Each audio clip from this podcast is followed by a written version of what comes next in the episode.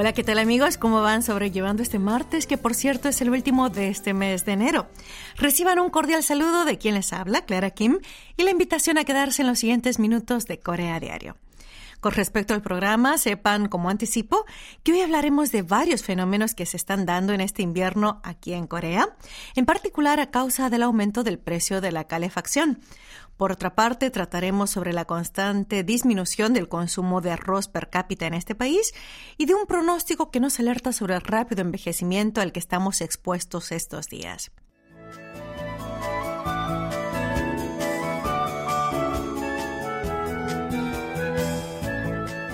A raíz de la guerra entre Rusia y Ucrania, los precios de importación de gas natural licuado se han disparado abruptamente. Como es de suponer, esta situación hace que las tarifas de gas urbano de los hogares suban y toquen techo. Con el aumento de los precios del gas y el altísimo costo de calefacción causados por las sucesivas olas de frío que se están dando en este invierno aquí en Corea, la gente está muy preocupada y se ha llegado al punto de compartir diversos consejos para ahorrar gastos de calefacción. Teniendo como base el uso eficiente de la caldera, la gente coloca en las ventanas envolturas de plástico, espumas de plástico o plástico de burbujas para mitigar los efectos del frío, bloqueando la entrada de la corriente de aire frío de fuera y así mantener la casa caliente. Estos días, cada vez más hogares instalan grandes carpas de calefacción dentro de sus habitaciones.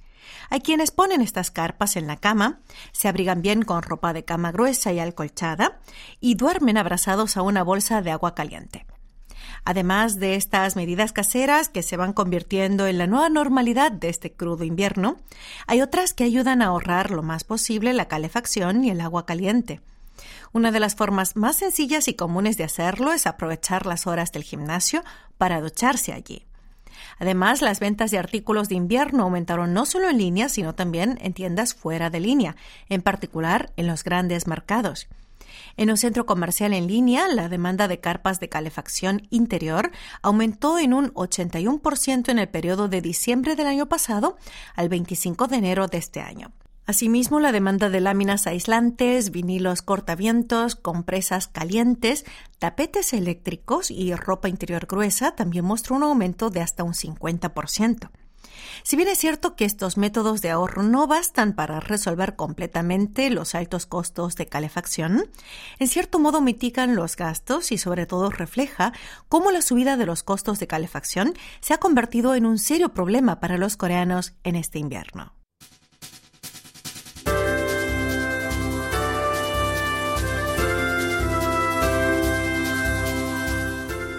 Cuando llega la temporada de frío invernal, a los coreanos se les viene a la mente un humeante y delicioso pan, que son unos panecillos en forma de pez.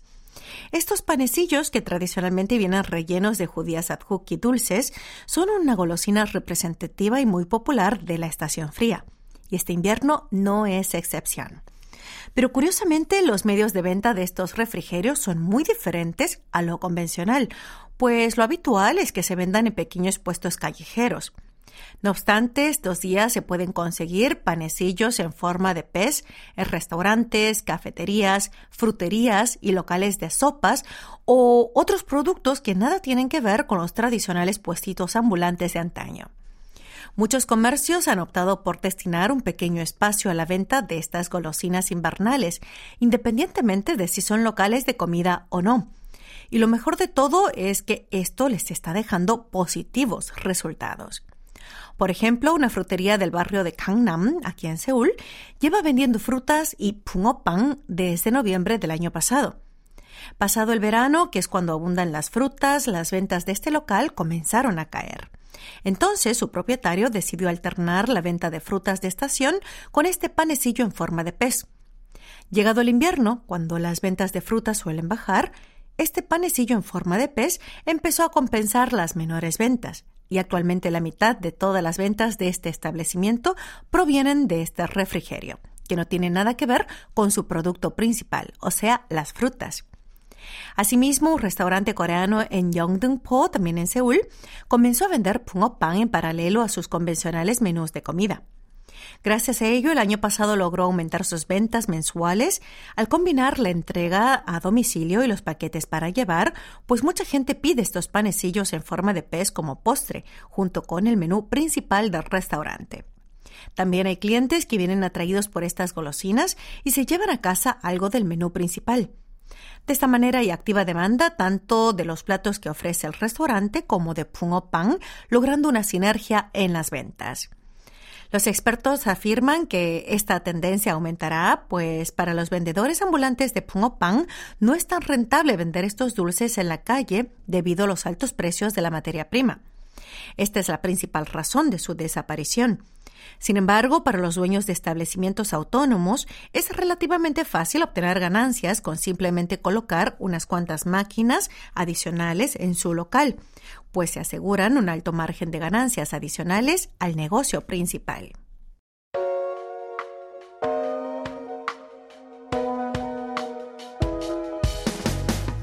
Hacemos una pausa para escuchar esta nueva canción que acaba de lanzar Yesung de Super Junior, Small Things. Luego continuamos con más Corea Diario.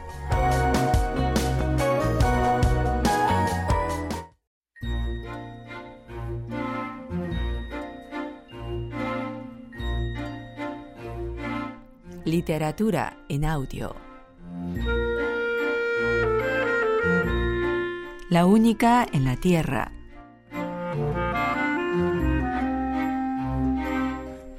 Ana lo miraba un poco con cara de preocupación y otro poco con cara de incredulidad. ¡Wow! Es muy real. ¿Qué cosa? Es idéntico a un viaje espacial de verdad. No me mientas. No, te digo que es verdad. Así es viajar por el espacio. ¿En serio? Me imaginaba que sería mucho más agradable. En las películas te metes en una cápsula de congelamiento y cuando te despiertas ya estás en tu destino. Existen naves de ese tipo, pero no era así la que yo me tomé. ¿Por qué no? Porque no podía pagármelo y porque casi no hay viajes a la Tierra, ya que está catalogada como un planeta peligroso. No tuve muchas opciones, la verdad. Al oír que la Tierra era un lugar peligroso, Ana le dio por ponerse susceptible. Así, ¿Ah, para mí son más peligrosos los extraterrestres como tú, siempre queriendo lanzar rayos por la boca. Eso es violencia también. No lo dicen por eso, sino por el medio ambiente, que es bastante riesgoso. ¿Existen medio ambientes más acogedores que este? Como ya te dije, no todos los seres vivos practican el metabolismo de carbono. Desde ese punto de vista, se puede decir que la Tierra tiene una atmósfera muy tóxica. Hannah, que amaba el planeta en donde vivía, sacudió la cabeza. Eso habría que ver. Quédate un rato acá sentado. ¿A dónde vas? preguntó Hyungmin con cara de asustado. Hannah lanzó una risita y pensar que durante meses había tenido miedo de que este bobo quisiera conquistar la tierra cuando ni siquiera era capaz de soportar una montaña rusa. Espérate un poco, enseguida vuelvo. Kyungmin quiso pararse para seguirla, pero no pudo y tuvo que quedarse en su sitio. Hana desapareció entre el gentío y volvió un rato después con un algodón de azúcar en la mano. Toma, es un premio. ¿Un premio? preguntó Kyungmin sorprendido por la suave textura de la golosina. El transformador de sensaciones no parecía estar del todo descompuesto. Porque viniste hasta acá mareándote y pasándolo mal como en la montaña rusa. Con cara de asombro, Kyungmin se metió en la boca un pellizco de algodón de azúcar y suspiró de placer. ¿Qué te parece? Es mucho mejor de lo que imaginé. ¿Viste? No esto, sino tú. Hannah pensó decirle que no fuera tan empalagoso, pero en lugar de eso lanzó una carcajada. Para su sorpresa, no le desagradaba que el extraterrestre la piropeara. Llevada quizás por el ambiente vibrante del parque de diversiones, Hannah compró un globo de helio y se lo ató a Kyungmin en la muñeca. A partir de entonces solamente se subieron a los juegos que podían entrar con el globo y se movieran con suavidad.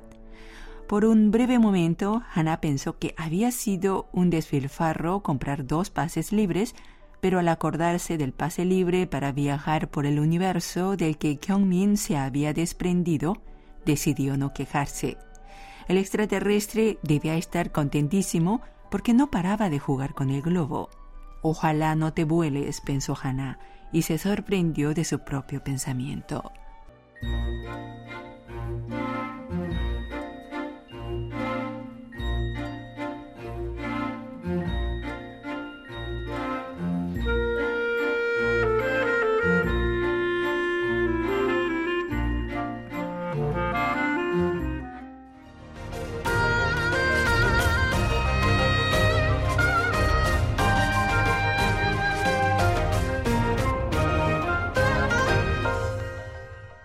KBS World Radio. Están escuchando Corea a diario. Hoy martes 31 de enero les acompaña en la conducción Clara Kim.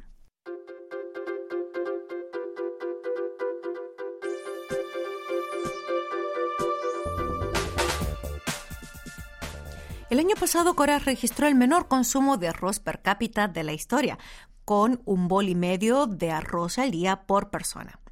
Durante las últimas décadas ha habido un gran cambio en los hábitos alimenticios de los coreanos y cada vez más personas recurren a otros alimentos en sustitución del arroz.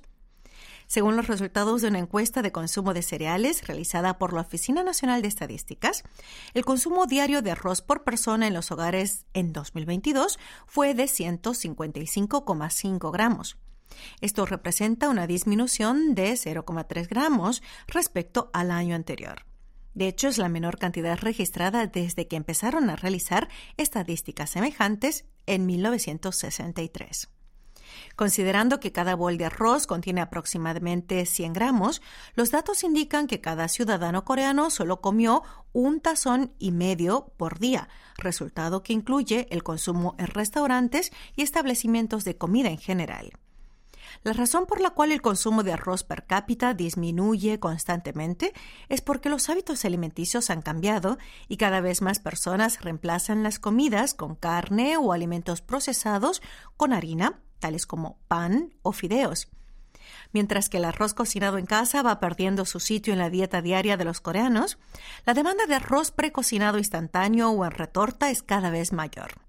De hecho, el arroz consumido en forma industrial, bien en procesadoras de alimentos y bebidas, fue de 691.422 toneladas el año pasado, un 1,7% más que el año anterior.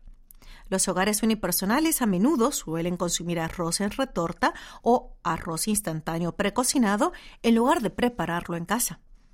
Ante esta creciente disminución de la demanda de arroz en los hogares, están realizando esfuerzos para aumentar el consumo de este alimento. Por ejemplo, intentan elaborar licores tradicionales, productos de panadería y dulces tradicionales a base de esta gramínea para despertar el interés de los consumidores, en particular de los más jóvenes, que son los que menos arroz consumen. Estos nuevos productos elaborados a base de arroz atraen al exigente paladar de la gente gracias a su sabor delicioso y a la percepción de que son más sanos y nutritivos. Por tanto, hay un creciente número de personas que buscan pan y galletas de harina de arroz, así como dulces tradicionales, siguiendo un poco la moda retro en materia de refrigerios. Afortunadamente, aunque el consumo de arroz está disminuyendo y esto hace que los precios de esta gramínea bajen, los alimentos procesados que usan arroz como ingrediente principal están teniendo éxito en el mercado.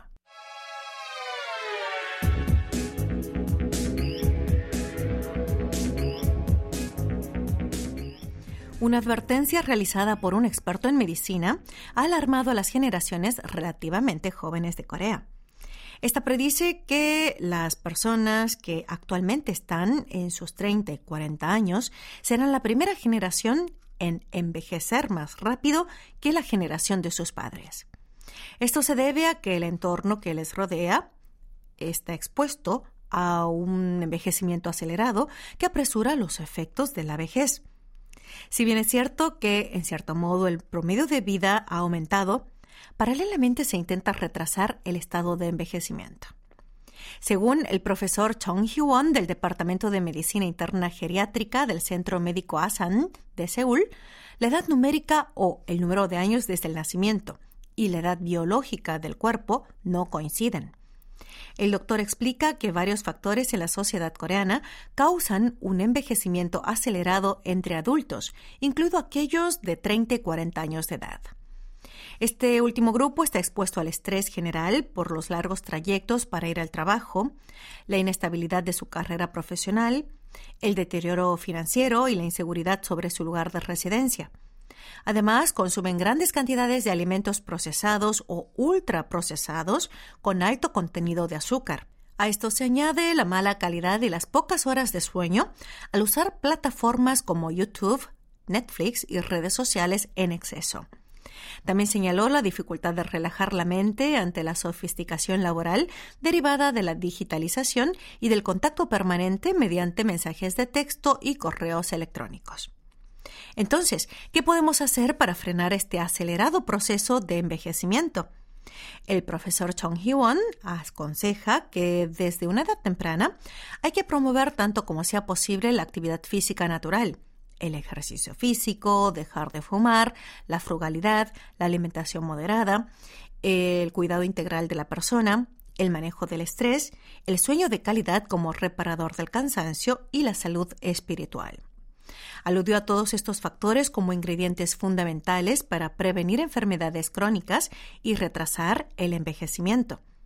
Agregó que para reducir el envejecimiento prematuro a largo plazo, se debe poner atención desde temprana edad a reducir la exposición a enfermedades y medicamentos y, sobre todo, intentar usar los músculos en la vida diaria. De esta manera podremos encauzarnos hacia un envejecimiento exitoso y moderado para, en última instancia, prevenir el declive de nuestro cuerpo. Así que aún no es demasiado tarde y intentémoslo desde ahora. La última canción de hoy está a cargo de Joy de Red Velvet. De Joy escuchamos Be There For You. Estaré allí por ti. Espero que les guste y hasta el próximo encuentro con Clara Kim. Chao, chao.